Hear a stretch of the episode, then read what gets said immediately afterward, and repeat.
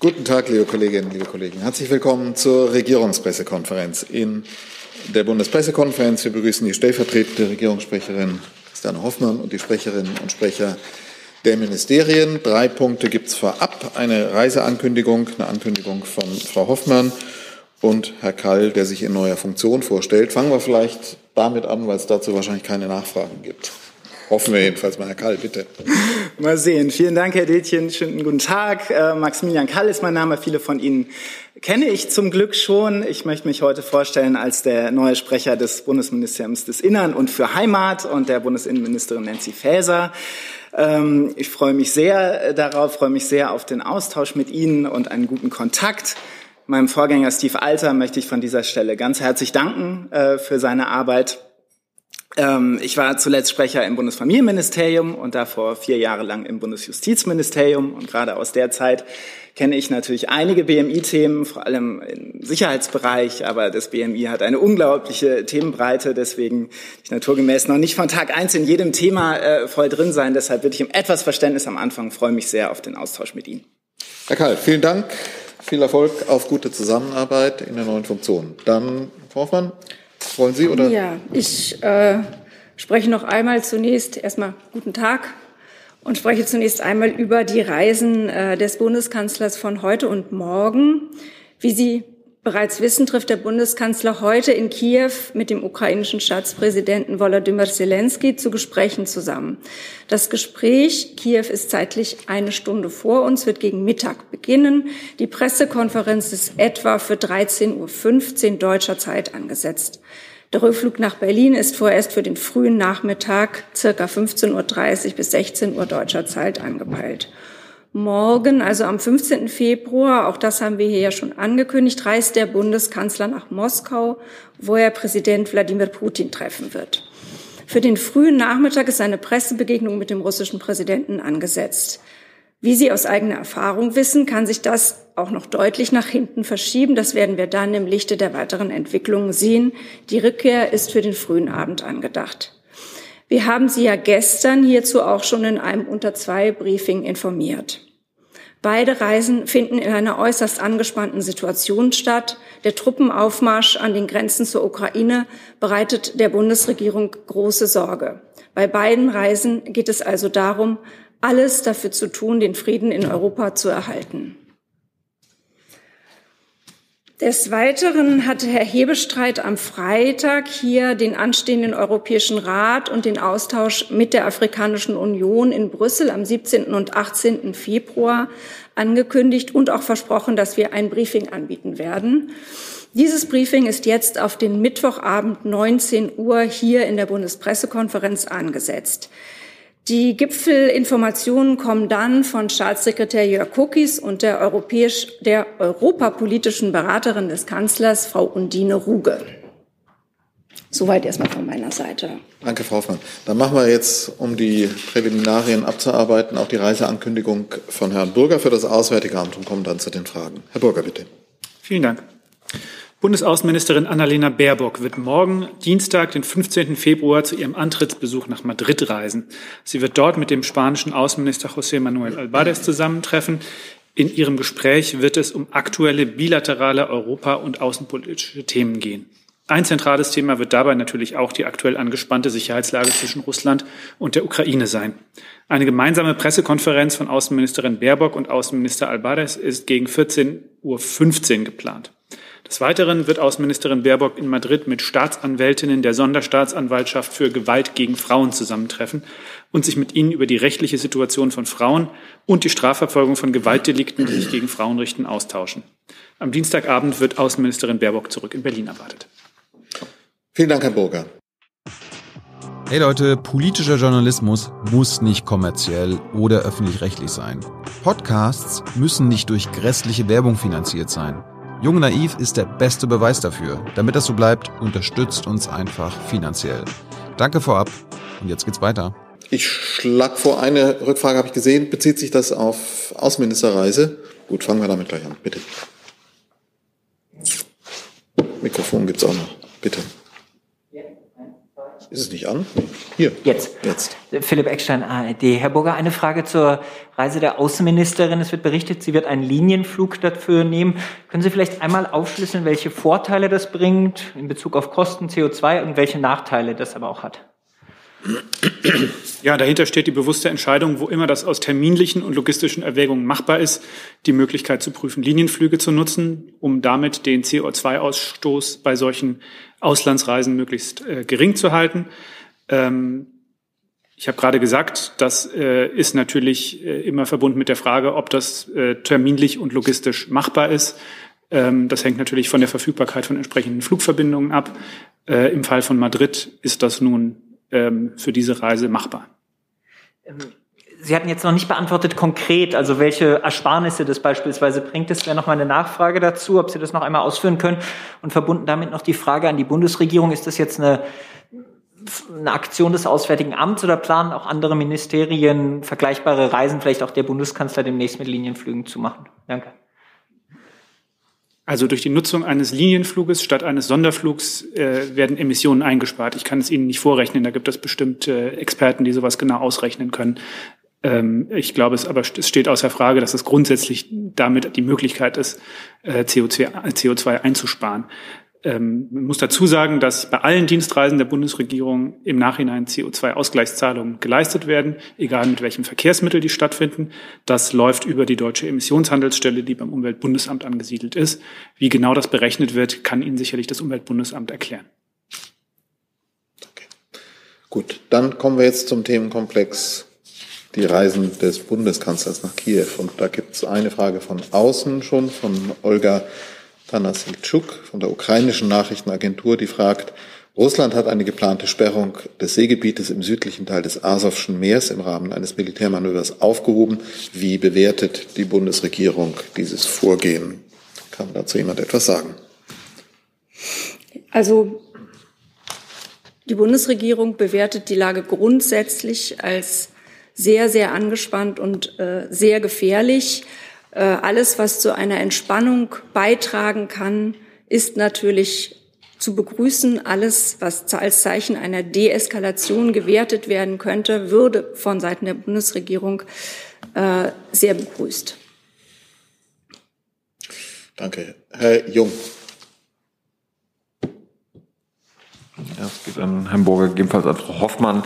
Äh, die ukrainische staatliche Nachrichten, Nachrichtenagentur berichtet, dass der ukrainische Geheimdienst berichtet, dass es aktuell keine Gefahr einer Invasion russischer Truppen gebe und ähm, dass Militärangehörige der Russischen Föderation auch bisher keine Angriffsgruppe gebildet hätten, die auf einen möglichen Einmarsch hindeuten könnten. Hat die Bundesregierung andere Erkenntnisse? Ja, wie Sie wissen, äußern wir uns ja zu solchen nachrichtendienstlichen Erkenntnissen prinzipiell nicht. Also ich, ich, ich würde sagen, wir haben Erkenntnisse, dass die äh, russische Föderation in den letzten Monaten über 100.000 Mann schwerem Gerät, äh, Hubschrauber, Schiffe in die unmittelbare Nähe der Ukraine verlegt hat, dass in diesen Tagen in Belarus ein Manöver mit 30.000 Soldatinnen und Soldaten läuft in unmittelbarer Nähe zur ukrainischen Grenze. Und äh, unsere äh, Einschätzung ist, dass das eine sehr konkrete Drohung gegen die Ukraine darstellt. Das kann man nicht anders verstehen. Und das ist eine Situation, die wir extrem ernst nehmen. Zusatz, bitte. Wie erklären Sie sich, dass die ukrainische Seite keine Gefahr einer russischen Invasion sieht? Ich verweise auf das, was ja Frau Hoffmann gerade gesagt hat. Wir werden hier nicht einzelne Äußerungen, die aus nachrichtendienstlichen Quellen in äh, Medien kolportiert werden, kommentieren.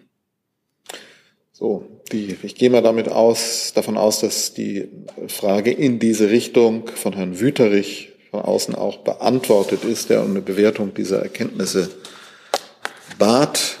Und dann ist Herr Jessen dran und dann Herr Nils. Ja, im Zusammenhang der Situation der Ukraine wurde ja auch Botschaftspersonal ähm, abgezogen. Äh, das ist ja doch ein qualitativ neuer Schritt. Gibt es für den Sondererkenntnisse? Äh, die diesen Schritt notwendig machen? Oder war das unumgänglich, nachdem auch andere Nationen ihre Staatsangehörigen zur Ausreise aufgefordert hatten? Dazu hat sich die Außenministerin am Samstag in einer Pressekonferenz in Kairo ja auch schon ausführlich geäußert. Sie hat auch nochmal dargestellt, dass äh, die kontinuierliche Verschärfung der Lage, die wir über die letzten Wochen und Monate beobachtet haben, inzwischen einen Punkt erreicht hat, wo dieser Schritt aus unserer Sicht notwendig geworden ist, um die Sicherheit unserer Landsleute und die Sicherheit unseres entsandten Personals zu gewährleisten. Wir haben uns diese Entscheidung nicht leicht gemacht, aber das war aus unserer Sicht zu diesem Zeitpunkt notwendig. Herr Nils. Ja, ähm, Herr Burger, eine Frage gab es angesichts des Hinweises des Kollegen, den Sie ja nicht kommentieren, Geheimnis, äh, Geheimdienstbericht, ähm, Hinweise aus Kiew, dass es vielleicht äh, nicht nötig ist, Leute zurückzurufen, Landsleute etc., weil eben keine unmittelbare, kein unmittelbarer Einmarsch, wie immer das jetzt zu formulieren ist, äh, befürchtet wird. Und Frage an Frau Hofmann gab es ausdrückliche Wünsche nochmal aus Kiew vor der Reise des Bundeskanzlers ähm, nach Waffenlieferungen oder hat vielleicht Botschafter Melnik welche überbracht, ähm, rechtzeitig vor Abflug? Kann man dazu was sagen? Ich kann vielleicht äh, damit anfangen, also zu konkreten weiteren Anfragen jetzt unmittelbar vor der Reise ist mir nichts bekannt, aber es gibt ja eine Liste äh, der ukrainischen Regierung, in der sie äh, um Waffenlieferungen und Lieferungen von Ausrüstung bittet und die wird äh, derzeit geprüft und da äh, warten wir das Ergebnis noch ab. Die Kollegin rechts, bitte. Danke. Uschiaudino, äh, italienische Tageszeitung La Stampa. Bietet Bundeskanzler Scholz Putin etwas Neues an? Und zweite Frage, warum fliegt äh, Bundeskanzler Scholz nicht direkt nach äh, Moskau, aber kommt zurück nach Berlin? Ähm, also der Bundeskanzler fliegt ja zu Gesprächen nach Moskau, um das ist auf der einen Seite sein Antrittsbesuch, äh, den er in Moskau im Kreml macht, und zum anderen geht es natürlich darum, die Situation, die jetzt in Europa entstanden ist, durch den russischen Truppenaufmarsch an der ukrainischen Grenze zu entschärfen. Und Konkret möchte ich diesen Gesprächen jetzt hier nicht vorgreifen. Die zweite, die zweite Frage, warum nicht in einem Zug Kiew-Moskau? Die Reise ist so geplant, dass äh, der Bundeskanzler zuerst nach äh, Kiew fährt und dann am darauffolgenden Tag nach Moskau. Dann habe ich von Frau Jennen die Frage ähm, Reisewarnung für die Ukraine am Wochenende sind auch Flugeinschränkungen für Airlines über die Ukraine geplant. Ich kann Ihnen für das Auswärtige Amt äh, dazu äh, nur mitteilen, dass wir selbstverständlich die Situation äh, weiter im Auge behalten und jederzeit äh, auch in Abstimmung mit den Ressorts äh, die Maßnahmen treffen, die wir äh, für sinnvoll und erforderlich halten. Im Einzelnen zu Fragen des Luftverkehrs kann vielleicht das BMDV noch ergänzen. Gibt es weitere Fragen zu diesem Themenkomplex? Jetzt, ähm, Frau Herzog würde noch ergänzen. Ach so. Ja, gerne. Hm?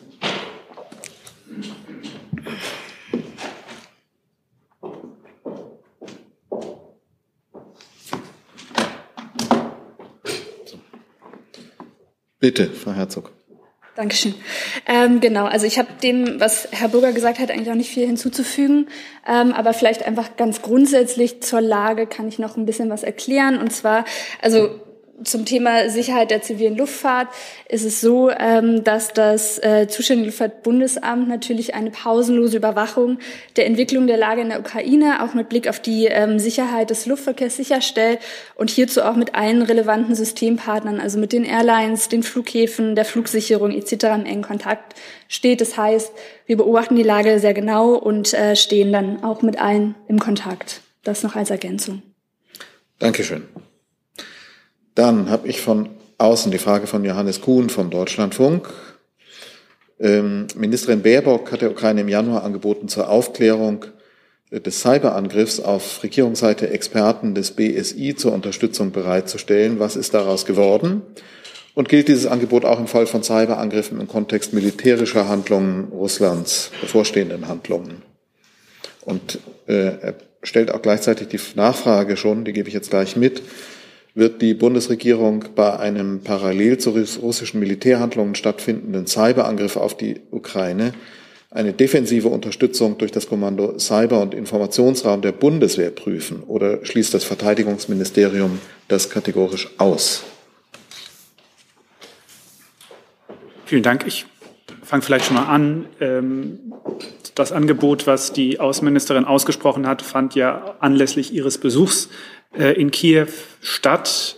Und ähm, für die Frage, wie weit äh, inwieweit es da, was da der letzte Stand der Kontakte mit dem BSI ist, äh, weiß ich nicht, ob das Innenministerium da einen aktuellen Stand dabei hat oder ob das BSI dazu Auskunft geben kann. Ich äh, habe dazu, ich müsste dazu eine Antwort nachliefern, insofern sie in unseren Zuständigkeitsbereich fällt. Äh, ich kann Ihnen sagen, dass es auch auf Ebene der Außenministerien einen Cyberdialog mit der Ukraine gibt.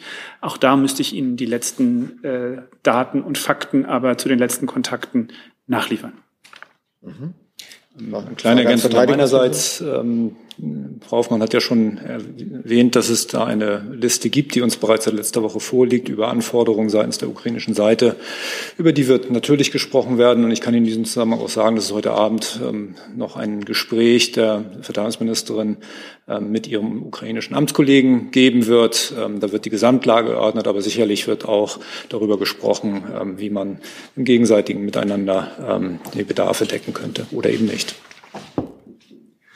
Dann kann ich vielleicht noch kurz fürs BMI ergänzen. Äh, ja, es gab das Angebot ähm, an die Ukraine, ähm, einerseits die Cyberangriffe, die es da gegeben hat, äh, dort bei der Aufklärung zu unterstützen durch Expertinnen und Experten des BSI ähm, und auch bei äh, der Stärkung der Cyberresilienz zu unterstützen.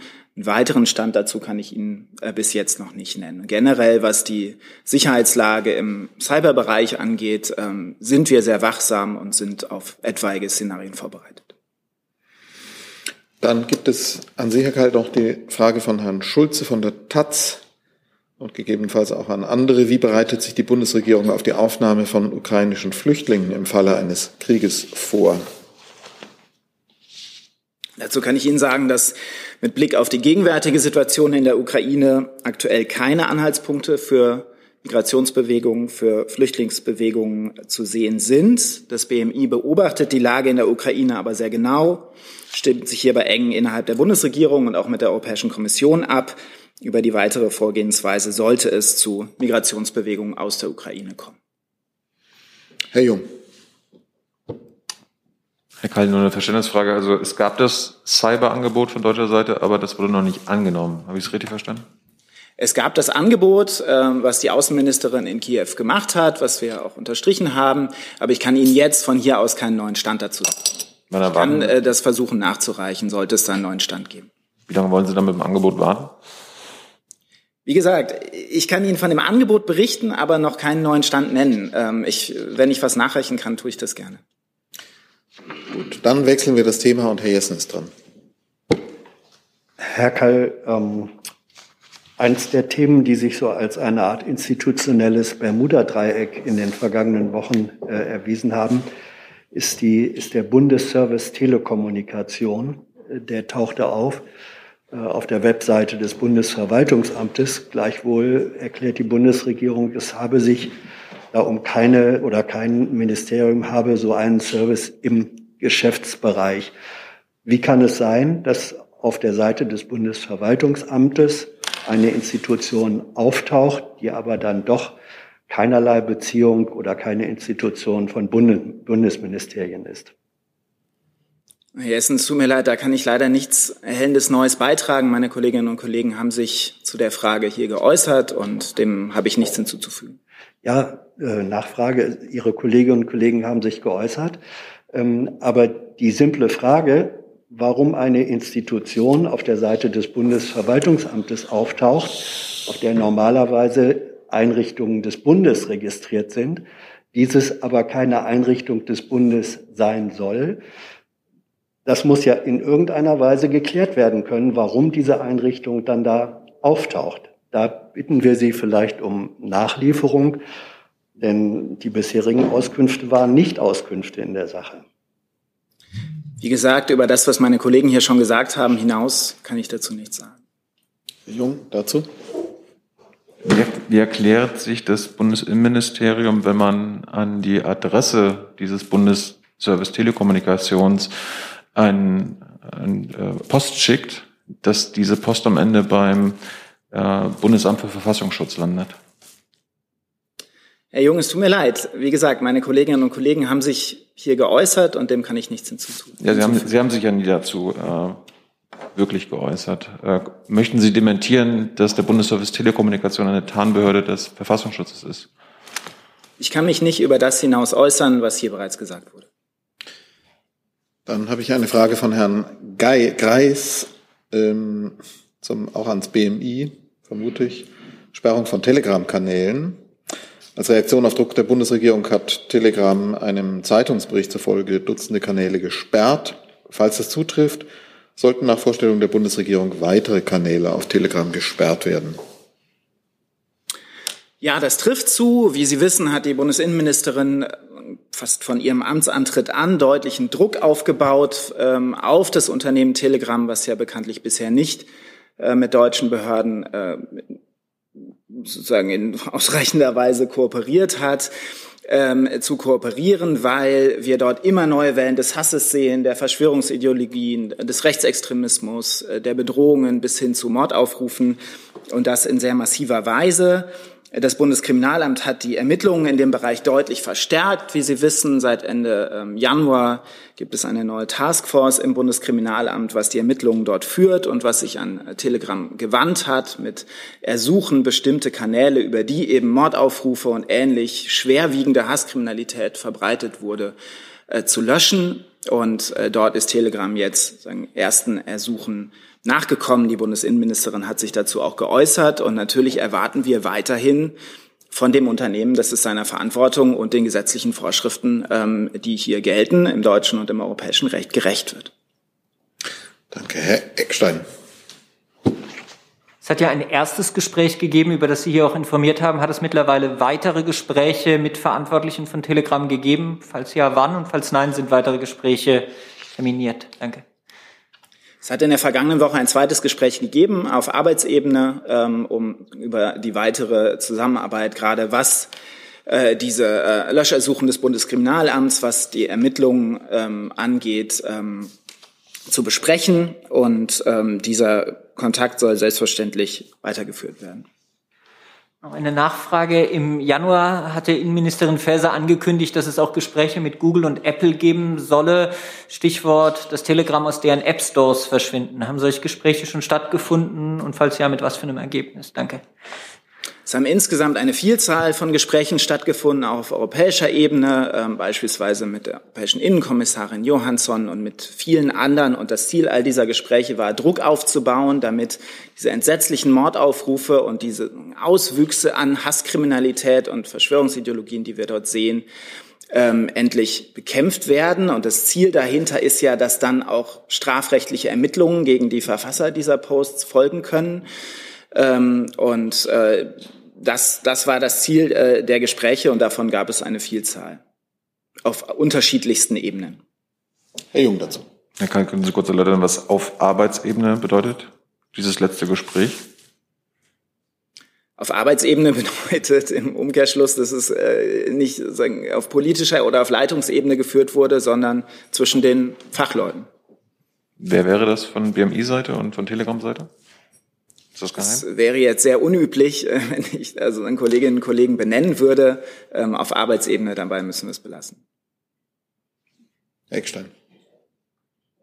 Dazu, dann, dazu nur als Nachfrage. Sie haben beim ersten Treffen nicht erwähnt, wer von Telegram-Seite dabei war, aber durchaus wer der Staatssekretär vom Innenministerium war. Wenn Sie jetzt sagen Arbeitsebene, heißt das, das war niedriger angesetzt oder waren das andere Gesprächsteilnehmer?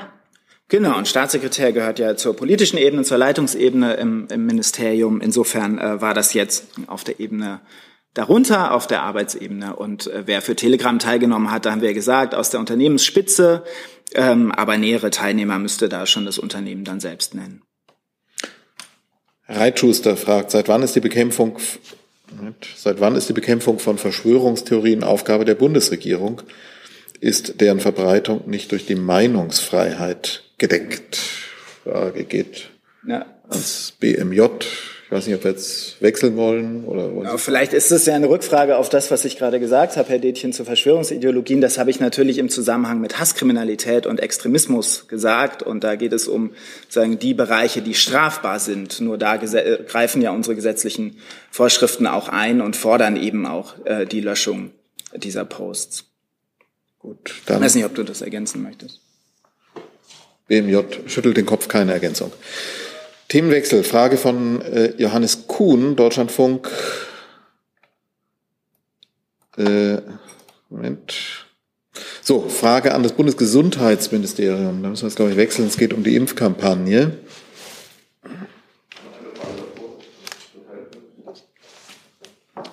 Haben wir eine Frage ans BMVG? Ja, guter Hinweis. Ja, dann machen wir die Frage ans BMVG zunächst. Moment. Kollatz noch nicht zu weichen an, an Herrn Kollatz und einer an Herrn Burger. Äh, ich hatte vorhin vergessen, Herrn Ischinger zu fragen, ob die beiden Ministerinnen auch nach München zur Sicherheitskonferenz fahren, also Frau Lambrecht und Frau Baerbock.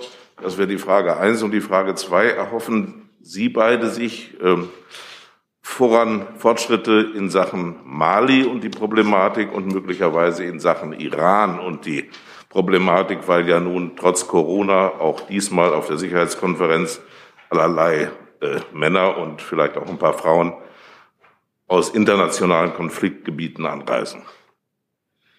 Und ich, weil es um Mali geht, ähm, füge ich mit die Frage von Herrn Wüterich zu von AFP. Äh, die französische Regierung will in den kommenden Tagen über einen Abzug ihrer Soldaten aus Mali entscheiden.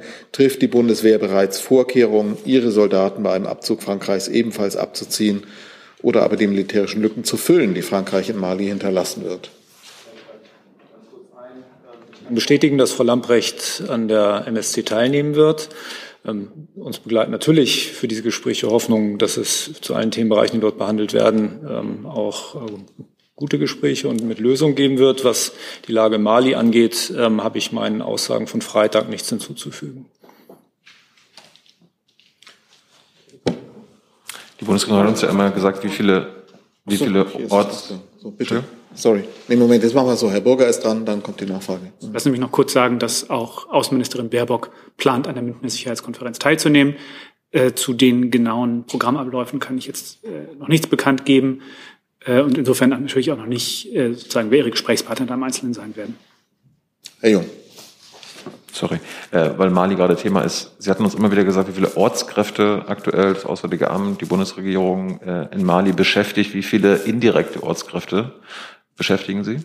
Das war ja auch immer das Thema in Afghanistan, dass es mehr indirekt Beschäftigte, Subunternehmer gibt als direkt Beschäftigte. Ich glaube, dazu haben wir auch im Afghanistan-Kontext immer wieder erklärt, dass es natürlich ein Definitionsproblem ist. Wen möchten Sie da alles mit einbeziehen? Ist es jede, jeder Mensch, der irgendwann mal für irgendeine Firma gearbeitet hat, die Dienstleistungen erbracht hat für irgendeine deutsche, für irgendein deutsches Unternehmen? Ist es äh, jemand, der äh, arbeitet in einer Firma, die punktuell mal, was weiß ich, äh, Handwerksleistungen in der deutschen Botschaft äh, aufgeführt hat. Ähm, ich glaube, dass die, die große Schwierigkeit im Umgang mit diesem Personenkreis ist ja von Anfang an gewesen, dass es natürlich einzelne Fälle gibt, wo Leute sehr, sehr eng eingebunden sind in die Arbeit der Bundesregierung vor Ort und deswegen äh, dadurch auch ähm, von der öffentlich, in der öffentlichen Wahrnehmung als Teil des Deut der deutschen Präsenz in Afghanistan wahrgenommen worden sind und dadurch auch eine entsprechende Gefährdung damit einhergeht. Und sehr, sehr viele andere, die formal vielleicht in ähnlichen Vertragsverhältnissen waren, die aber nur ganz punktuell mit der Bundesregierung zu tun hatten. Und deswegen ist es, glaube ich, auch von vornherein nicht zu erwarten, dass man dazu eine statistische Aufschlüsselung machen kann. Das ist eine Situation, die wir im Kontext äh, Afghanistan ähm, versuchen, ähm, sensibel mit besonder mit Berücksichtigung der Umstände in jedem einzelnen Fall äh, zu prüfen. Aber ähm, dazu wird, wird man keine aggregierten, kein aggregiertes Zahlenmaterial rausgeben können. Ich will dazu jetzt auch noch mal sagen, ich glaube, die mit den Vergleichen äh, der, der Übertragung eins zu eins der Verhältnisse von Afghanistan auf Mali sollte man sehr vorsichtig sein. Die Situation ist einfach eine andere. Ich beziehe mich auf die unzähligen Fälle, die wir hier auch in der Bundespressekonferenz über indirekt Beschäftigte äh, besprochen haben, wo die Bundesregierung das selbst eingesehen hat und nach Monaten äh, sich für diese Menschen eingesetzt hat. Es geht hier nicht um den Handwerker, der einmal irgendwo in der Kaserne was äh, repariert hat. Das wissen Sie auch. Sie können uns ja eine Definition geben, wie Sie das im Mali äh, handhaben mit den indirekt Beschäftigten. Dann können Sie uns doch Zahlen geben. Was spricht dagegen, Herr Burger? Genau das, was ich gerade gesagt habe. Ich habe eigentlich versucht, das einigermaßen differenziert darzustellen ja. gerade. Ich weiß nicht, warum Sie jetzt so tun, als äh, hätte ich das jetzt irgendwie pauschal in Abrede gestellt, dass es diese Problematik im Fall Afghanistans gibt. Das tue ich nicht. Ich sage nur, das ist sehr schwierig, da ähm, sagen Kriterienkataloge äh, aufzustellen, die man dann äh, statistisch abarbeiten kann. Zu, zumal in Afghanistan ist das Kriterium ja, dass durch die Arbeit für Deutschland äh, auch in einem indirekten Vertragsverhältnis eine Gefährdung für die Person entstanden ist. Ich glaube, wir sind in Mali derzeit nicht in einer Situation, wo man eins zu eins aus Afghanistan übertragen kann, dass jeder, der mal in irgendeiner Form für eine deutsche Regierungsinstitution in Mali gearbeitet hat, dadurch im Moment in seiner Sicherheit, in seiner persönlichen Sicherheit gefährdet ist. Das werden wir uns sehr genau anschauen müssen. Und dieser Verantwortung sind wir uns sehr, sehr bewusst. Wie gesagt, die lokal Beschäftigten, unseren Auslandsvertretungen sind Kolleginnen und Kollegen von uns. Mit denen arbeiten wir täglich wahnsinnig eng zusammen äh, die lassen wir nicht im Stich. Dann fragt Herr Lücking, weist darauf, sagt, die Zahlen zu malischen Ortskräften waren im niedrigen zweistelligen Bereich. Das ist angesichts der Einsatzlänge wenig glaubwürdig. Wie viele Beschäftigte gab es im gesamten Einsatzzeitraum? Und Herr Lücking fragt an das BMVG auch, ob er mit einer Beantwortung der einer am Freitag gestellten Frage, schriftlich gestellten Frage bezüglich der Beteiligung eines Stabsoffiziers an einem Doxing-Vorfall rechnen kann. Herr Lücking hat diese Frage auch ähm, schriftlich gestellt und mit Beantwortung heute 18 Uhr gebeten. Das wird sicherlich gelingen. So, dann die Frage nach den Ortskräften. Wie viele Ortskräfte gab es im gesamten Einsatzzeitraum? Kann man das beziffern? Dann ist der Bundeswehr gibt es derzeit, ich meine, 57 Ortskräfte. Andere Zahlen liegen mir nicht vor. Das ist, habe ich akustisch richtig verstanden, ist zur Zeit, derzeit. Zeit, genau. Andere Zahlen liegen mir nicht vor. Ähm, keine Ergänzung. Das war die Frage, ob man das beziffern kann, gesamter Einsatzzeitraum. Wenn das geht, werde ich das nachliefern. Danke. Dann wechseln wir das Thema und es wäre das Bundesgesundheitsministerium gefragt. Das, vielen Dank für den Wechsel. Das ist die Frage von Johannes Kuhn zur Impfkampagne. Und zwar hat das Bundesgesundheitsministerium einen Überblick, wie viele ungenutzte Impfstoffdosen in Ländern in diesem Jahr bislang wegen abgelaufener Haltbarkeit vernichtet worden sind. Und wenn Sie das nicht haben, warum existiert dieser Überblick nicht? Nein, einen solchen Überblick haben wir tatsächlich nicht. Ähm, die äh, Zahlen müssen nicht an den Bund selbst äh, gemeldet werden. Äh, grundsätzlich ist es so, wir erfassen halt eben die Zahlen des äh, Bundesbestandes. Äh, die Zahlen dazu müsste ich tatsächlich nachreichen. Zahlen, wie viele Impfdosen jetzt in den Ländern tatsächlich äh, vernichtet werden mussten, liegen mir nicht vor. Herr Eckstein, dazu? Ja, eine Frage zur Impfkampagne, vielleicht an die Bundesregierung. Wie bewerten Sie den aktuellen Stand der Impfkampagne? Die Impfkampagne ist ja noch äh, im vollen Gange. Sie wird sich, sie wird sich fortsetzen. Wir haben jetzt zunächst einmal für das erste Quartal geplant und dann äh, wird man weiter sehen. Wir wissen, äh, dass die Zahlen der Geimpften im Moment äh, sehr langsam äh, ansteigen und hoffen, dass sich äh, das in nächster Zeit noch einmal ändern wird. Denn es zeigt sich immer wieder, auch jetzt hier bei der Omikron-Variante, dass äh, die Impfung einfach äh, deutlich besser schützt, dass die, dass die extrem wichtig ist für den Schutz vor allen Dingen vor einem schweren Verlauf. Und deshalb äh, werden wir da nicht nachlassen, weiterhin die Bevölkerung zu informieren und dazu aufrufen, sich impfen zu lassen. Eine Nachfrage. Bundeskanzler Scholz und die Bundesregierung haben ja Ende Januar auch eine Werbekampagne nochmal präsentiert. Ich habe mir die Zahlen des RKI nochmal angeschaut. Also es geht jetzt wirklich von Woche zu Woche deutlich zurück, die Zahl der Neuimpfungen. Planen Sie an dieser Kampagne nochmal was zu ändern, eine neue Werbekampagne oder ähnliches aufzulegen? Wie gesagt, die Kampagne läuft ja noch, die ist noch nicht beendet und äh, wir werden die auch fortsetzen. Dann habe ich noch eine Nachfrage von Johannes Kuhn. Wie geht der Bund angesichts sinkender Impfstoffnachfrage mit den überschüssigen oder aus den Ländern zurückgeschickten Dosen um, deren Haltbarkeit abläuft?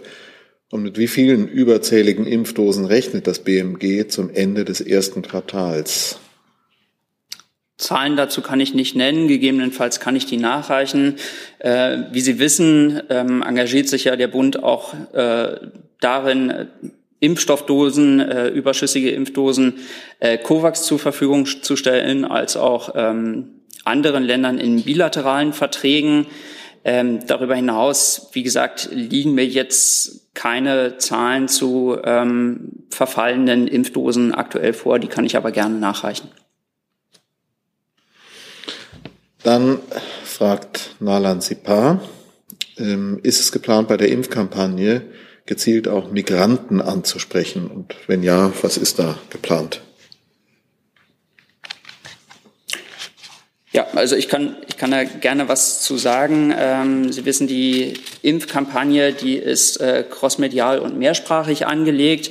Ähm, sie erfolgt auch in unterschiedlichen Schritten. Jetzt in dieser Woche gehen wir dazu über, ähm, TV-Spots auch zur neuen Impfkampagne auszustrahlen. Und ja, es ist auch ähm, gezielt damit verbunden, ähm, migrantische Communities anzusprechen.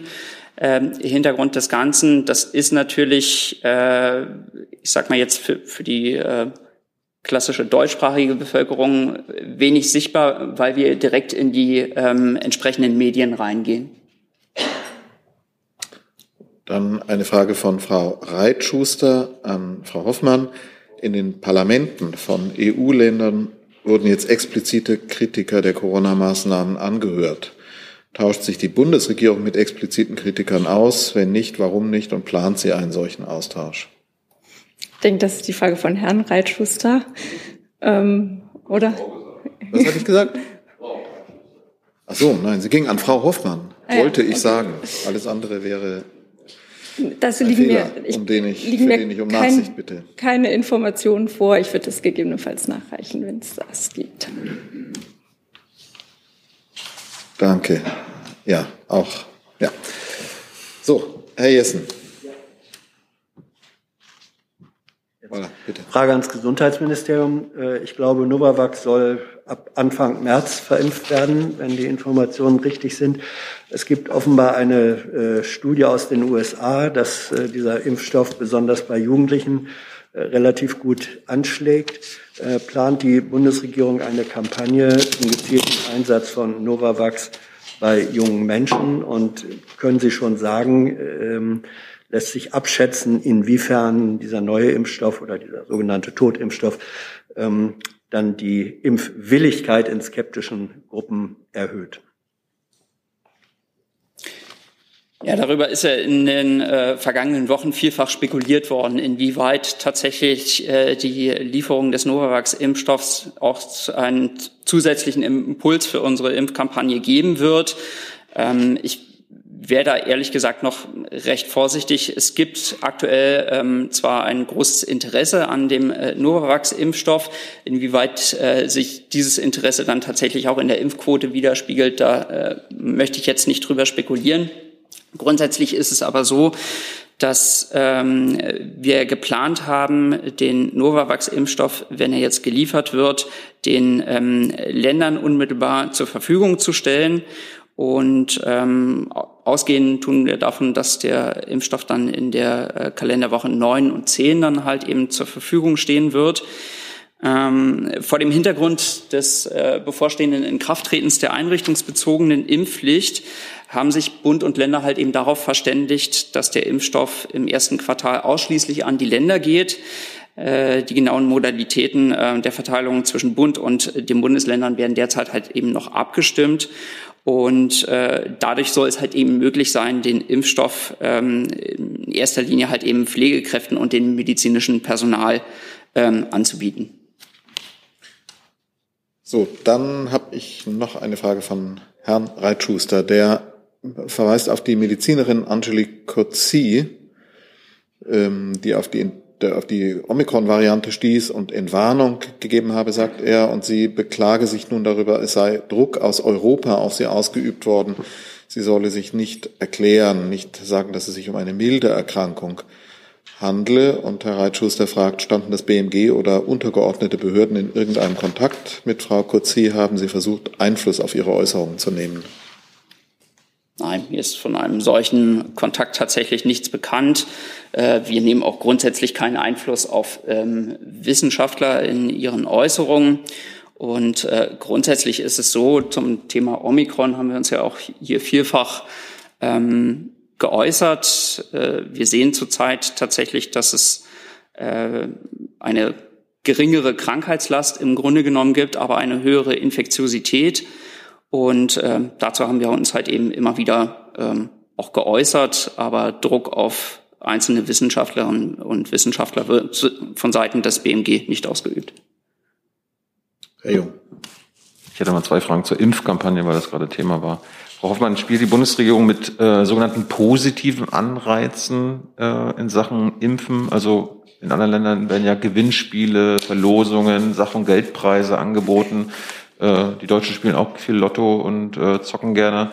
Äh, ist das äh, Teil der Überlegungen der Bundesregierung? Weil das gab es ja bisher nicht. Und Herr Gülde, könnten Sie erklären, warum bei der aktuellen Impfwerbekampagne auch ähm, Geld ausgegeben wird seitens der Bundesregierung im Kino? Weil ins Kino kommt man ja nur, wenn man durchgeimpft ist.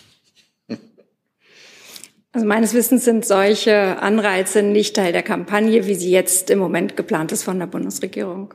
Warum nicht? Wäre das jetzt nicht mal. Die Bundesregierung hat sich die Kampagne jetzt äh, so überlegt, wie sie ist. Und zwar möchte sie mit Sachargumenten überzeugen. Sie möchte Auskunft geben und eben äh, gezielt, äh, das hat Herr Gülde ja auch ausgeführt, äh, bestimmte Leute oder bestimmte Milieus ansprechen. Das ist jetzt das, worauf die Bundesregierung zu diesem Zeitpunkt setzt. Aber man könnte es ja ausprobieren. Ich habe gesagt, was ich dazu zu sagen habe. So, wer will noch was sagen? Ja, also zur ähm, Ausstrahlung in ähm, Kinos, das hatte ich ja bereits äh, erwähnt. Es ist eine crossmediale Kampagne. Ähm, das heißt, es wird auch in unterschiedlichen äh, Medien und unterschiedlichen Settings ausgespielt. Hintergrund des Ganzen ist, dass man damit natürlich auch eine gewisse äh, Multiplikatorenwirkung erzeugen will. Also äh, gerade wenn wir beispielsweise auch von ähm, Migrantinnen und Migranten sprechen, da gibt es dann immer wieder äh, Multiplikatoren, die das dann wiederum in die Communities, in die Familien tatsächlich auch reintragen. Das ist auch Hintergrund, dass wir auch in äh, Medien beispielsweise diese Dinger dann eben ausspielen. Das heißt, wenn jemand ins Kino geht, der ja geimpft sein muss, um ins Kino gehen zu können, der sieht dann diesen Werbespot und der erzählt dann einem Ungeimpften von diesem Werbespot. Das ist das Ziel. Auch, auch, auch das ist eben Teil tatsächlich äh, dieser Kampagne. Wie gesagt, wir äh, bespielen zahlreiche Medien und zahlreiche Settings. Und ähm, das ist eben auch einer der Gründe, weshalb wir auch in Kinos tatsächlich das Ganze ausspielen. Weitere Fragen dazu sehe ich nicht. Sonstige Themen. Sonstige Fragen? Herr Nils beginnt. Eine thematische Nachfrage nochmal zu der Ausreise der Außenministerin, Herr Burger.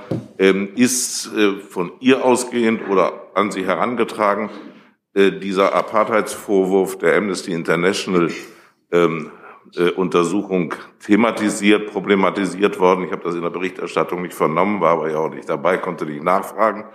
Und äh, ist es nach wie vor so, dass die AA-Sicht äh, etwa heißt, wir teilen diesen Vorwurf nicht, weil wir die Liste der Ungleichbehandlung gegenüber Palästinensern nicht so sehen oder aus anderen Gründen. Was ist da nochmal der Punkt, wenn Sie das nochmal gerade sagen könnten? Aber auch, ob Frau Baerbock darüber hat sprechen müssen oder wollen. Ja, darüber hat die Außenministerin gesprochen, sowohl in Israel als auch in Ramallah. Sie ist auch in ihrer Pressekonferenz, die sie mit dem palästinensischen Außenminister gemeinsam in Ramallah gegeben hat, danach gefragt worden und hat eine Frage dazu ausführlich beantwortet. Darauf würde ich Sie gerne verweisen. Das finden Sie unter anderem, glaube ich, im Instagram-Kanal äh, des Auswärtigen Amts. Äh, können Sie sich dieses Video anschauen. Äh, die Linie, die sie dort vertreten hat, ist dieselbe, die wir hier auch schon äh, dargelegt haben. Ähm, wir nehmen natürlich Berichte über Menschenrechtsverletzungen ernst. Wir haben auch selbst immer wieder gegenüber Israel Berichte über Menschenrechtsverletzungen in den palästinensischen Gebieten angesprochen und hat, die Außenministerin hat das auch auf dieser Reise getan. Trotzdem halten wir den Vorwurf der Apartheid für falsch und auch für kontraproduktiv, weil er es erschwert, in eine sachliche und äh, vernünftige Diskussion äh, über die Probleme zu kommen, äh, die es gibt. Und äh, das muss aus unserer Sicht das Ziel einer solchen Diskussion sein, dass man tatsächlich ähm, miteinander darüber spricht, wie die Probleme, die bestehen, abgestellt werden können. Herr Jung, nochmal auch zu der Ausreise, denn ich habe noch eine Nachfrage auch zu Corona. Bitte. Dann. Ähm, die Bundesregierung unterstützt ja auch israelische NGOs wie B'Tselem, Breaking the Silence. Sie sprechen ja auch schon seit viel länger von Apartheid, genauso wie Human Rights Watch. Äh, hat sich die Ministerin mit diesen NGOs getroffen? Die Ministerin hat sich sowohl in Israel als auch in den palästinensischen Gebieten mit Vertretern der Zivilgesellschaft getroffen. Ja, mit wem? Das äh, muss ich sehen, ob ich Ihnen das nachreichen kann. Ähm, nicht immer sind die Teilnehmer an solchen Gesprächen ja damit einverstanden. Herr Jessen, dazu? Ähm, Herr Burger, habe ich Sie eben richtig gehört, dass Sie sagten oder dass Sie von Menschenrechtsverletzungen in den besetzten Gebieten ähm, sprachen? Was wäre das? Weil Siedlungsbau ist ja eigentlich Völkerrecht, über das äh, wir bisher geredet haben, oder? Also wenn ich ähm, jetzt vielleicht, ich würde wirklich ganz gerne darauf verweisen, weil sich die Ministerin äh, in Ramallah dazu sehr differenziert eingelassen hat.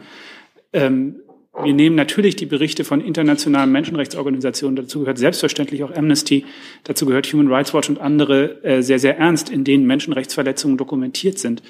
Ähm, und äh, viele dieser ähm, dieser Vorwürfe, die in diesen Berichten dokumentiert sind, äh, halten wir auch für äh, bedenkenswert und äh, nehmen wir so ernst, dass wir sie auch von uns aus selbst mit der israelischen Seite, teilweise aber natürlich auch mit der palästinensischen Seite aufnehmen, denn es gibt ja auch eine ganze Reihe von Menschenrechtsproblemen auf palästinensischer Seite. Ähm, das sind Themen, die wir ernst nehmen. Das sind Vorwürfe, die wir ernst nehmen. Da gibt es, glaube ich, überhaupt nichts zu bestreiten oder zu beschönigen. Nur wie gesagt, der Begriff der Apartheid, der ist völkerrechtlich klar definiert. Das trifft auf, aus, auf unserer Sicht auf diese, diesen Kontext überhaupt nicht zu. Und dieser Begriff ähm, droht unfreiwillig ähm, denjenigen Vorschub zu leisten, die die Existenz des Staats Israel delegitimieren wollen. Und das ist für uns nicht akzeptabel dass dieser Begriff aber, wie der Kollege gesagt hat oder darauf hingewiesen hat, ja auch von israelischen Organisationen selbst verwendet wird. Die werden ja kaum Äußerungen machen oder äh, ein Wording machen, dass die Existenz ihres eigenen Staates gefährden würde. Das spielt in der Abwägung keine Rolle. Wir nehmen unsere eigene Bewertung vor und die ist die, die ich gerade vorgetragen habe. So, dann hatte ich eben äh, noch eine, als ich das Thema beendet hatte, kam in dem Moment eine Frage von Herrn Reitschuster nochmal ans Gesundheitsministerium rein. Die nehme ich jetzt außer der Reihe nochmal, lege ich die nochmal nach. Und zwar verstehe ich die Erklärung des RKI richtig, dass Bestätigungen für den genesenen Status wieder generell für sechs Monate ausgestellt werden, aber für ungeimpfte nur 62 Tage gültig sind. Falls ja, sorgt so eine Lösung nicht für Verwirrung. Wie soll das in der Praxis laufen? Es hat sich äh, grundsätzlich äh, nichts daran geändert. Also Sie wissen, der genesenen Status, der wurde ähm, verkürzt. Ähm, an dieser Haltung hat sich grundsätzlich nichts geändert. Ich glaube, was äh, ähm, die Frage von Herrn Reitschuster da anbelangt, das betrifft die technische Gültigkeit der Zertifikate. Die hat aber nichts tatsächlich jetzt mit dem genesenen Status an sich zu tun. Okay, dann haben wir Ihre Frage noch und Moment, Moment, Moment, Moment. Jetzt. Dankeschön, Alexander Ratz von Reuters. Äh, Frage an Frau Hoffmann und Herrn Burger zum Thema Deutsche Welle. Ähm, das Büro in Moskau ist ja mittlerweile geschlossen. Würde mich interessieren, was ist da Stand der Dinge? Gibt es da Neues zu berichten? Äh, wie setzt sich die Bundesregierung dafür ein, äh, dass das Büro wieder seine Arbeit aufnehmen kann? Und konkret morgen bei der Reise des Kanzlers nach Moskau ist die Deutsche Welle da vertreten? Wurde da ein Visum erteilt von Russland? Danke. Ja, also es ist so, ähm, dass alle Journalisten, die den Bundeskanzler äh, begleiten, Visa beantragt haben. Und der Kreml-Sprecher hat sich ja dahingehend geäußert, dass alle, auch die Journalisten der Deutschen Welle vor Ort, werden arbeiten können. Ähm, was den Einsatz für die Wiedereröffnung des Büros angeht, äh, kann ich einmal noch grundsätzlich auf die Position der Bundesregierung verweisen. Sie fordert ja Russland dazu auf, lizenzrechtliche Fragen des deutschen Fernsehens von RT Deutschland in Deutschland nicht für eine weitere Beschränkung der Presse- und Meinungsfreiheit in Russland zu missbrauchen und die Maßnahmen gegen die Deutsche Welle eben zurückzunehmen. Sie hält diese Maßnahmen für in keiner Weise gerechtfertigt. Was die Gespräche des Bundeskanzlers anbetrifft, ähm, bitte ich um Verständnis, dass wir dem jetzt nicht vorgreifen können. Grundsätzlich ist es aber so, dass Medienvielfalt, Meinungs- und Pressefreiheit höchste Priorität für die Bundesregierung haben. Diese werden wir auch bei jeder Gelegenheit auf allen Ebenen zur Sprache bringen. Bitte. Weil Deutsche Welle Thema ist, wie bewertet die Bundesregierung das Vorgehen der türkischen Regierung gegenüber der Deutschen Welle? Ja, wir haben diese Medienberichte, die es dazu gab, zur Kenntnis genommen. Ähm, aber offenbar liegen ja der Deutschen Welle selbst äh, keine offiziellen Informationen dazu vor und deshalb würden wir im Moment auch nicht Stellung beziehen. Aber die türkische Regierung hat ja mitteilen lassen, dass die Deutsche Welle neben Voice of America und so weiter eine Sendelizenz beantragen soll. Sehen Sie das nicht, so wie die Deutsche Welle Kollegen selbst, das als Schikanierung an? Wie gesagt, wir haben das zur Kenntnis genommen, aber, aber würden im Moment äh, keine Stellung dazu beziehen. Essen. Äh, nur zur Klarstellung. Das heißt, Sie wissen nichts ähm, von einem Begehren der türkischen Medienaufsichtsbehörde Ertürk, ähm, dass diese drei genannten Sendeanstalten innerhalb von 72 Stunden eine Sendelizenz zu beantragen hätten. Sonst würden sie sozusagen nicht weiter zugelassen. Eine solche Anfrage kennen Sie nicht. Wir kennen die Medienberichte, die es dazu gibt. Und in äh, diesen Medienberichten heißt es ja, dass der Deutschen Welle selbst keine offiziellen Informationen dazu vorliegen. So, dazu kam die, glaube ich, jetzt beantwortete Frage auch von äh, Frau Sipar. So, damit habe ich keine weiteren Fragen. Ich würde aber, Sie haben noch eine Frage, bitte. Dann. Äh, Normandie-Format. Also ich hatte eine Frage zu Normandie-Format. Äh, kann man äh, dieses Format noch als lebendig beschreiben? Ähm, ja, äh, in jedem Fall ist dieses Format, würde ich sagen, sogar sehr lebendig, denn in der vergangenen Woche hat es ja Verhandlungen in diesem Format gegeben auf der Ebene der sicherheitspolitischen Berater und die haben meines Wissens neun oder zehn Stunden angedauert. Und äh, es wurde dort vereinbart, dass diese Verhandlungen auch ähm, im März fortgesetzt werden. Gut. Ja. Ist die Antwort ja oder Die ja? Antwort ist ja. Okay. Die Antwort ist ganz klar ja. Okay. Ja, okay. Nein, nein, sie ist ganz klar ja. So. Sehr lebendig. So, weil wir jetzt gesprungen sind, auch noch eine letzte Nachfrage zum, ans BMG von Herrn Reitschuster, nämlich zu diesem Unterschied technische Gültigkeit.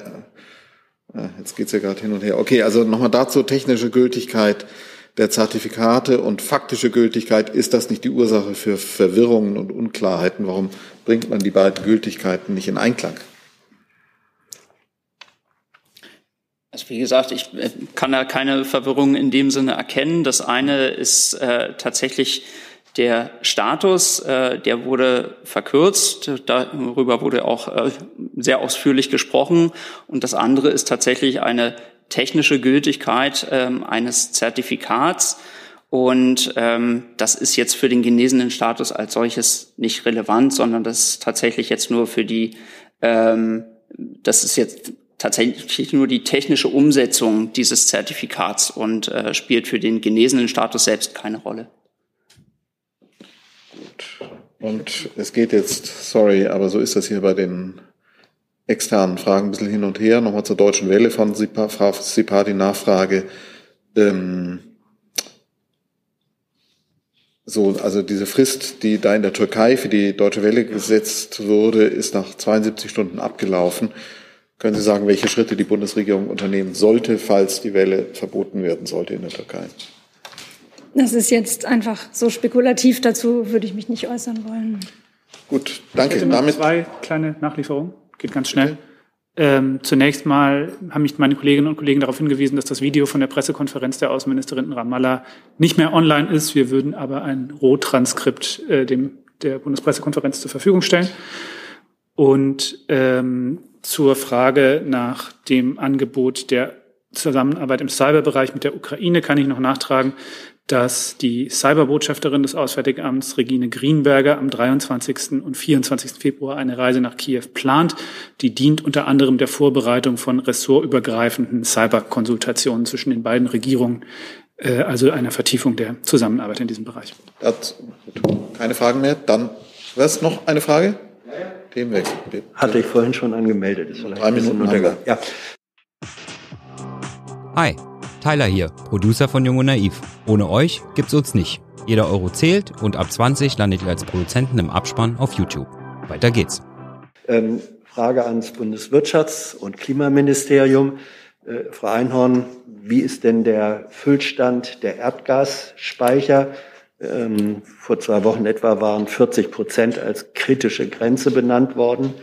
Liegen wir darüber oder darunter? Ja, der Stand ist so ungefähr, ähm, wie wir in der letzten Woche auch schon berichtet hatten, bei knapp ähm, 35 Prozent jetzt aktuell circa. Das hatte meine Kollegin Frau Ungrad auch letzte Woche hier schon erläutert. Ähm, genau, das ist der Stand. Und ansonsten ist es so, dass wir die Lage wie auch schon in den vergangenen Wochen über den gesamten Winter hinweg sehr genau beobachten. Die Versorgung in Deutschland mit Gas weiterhin gewährleistet ist.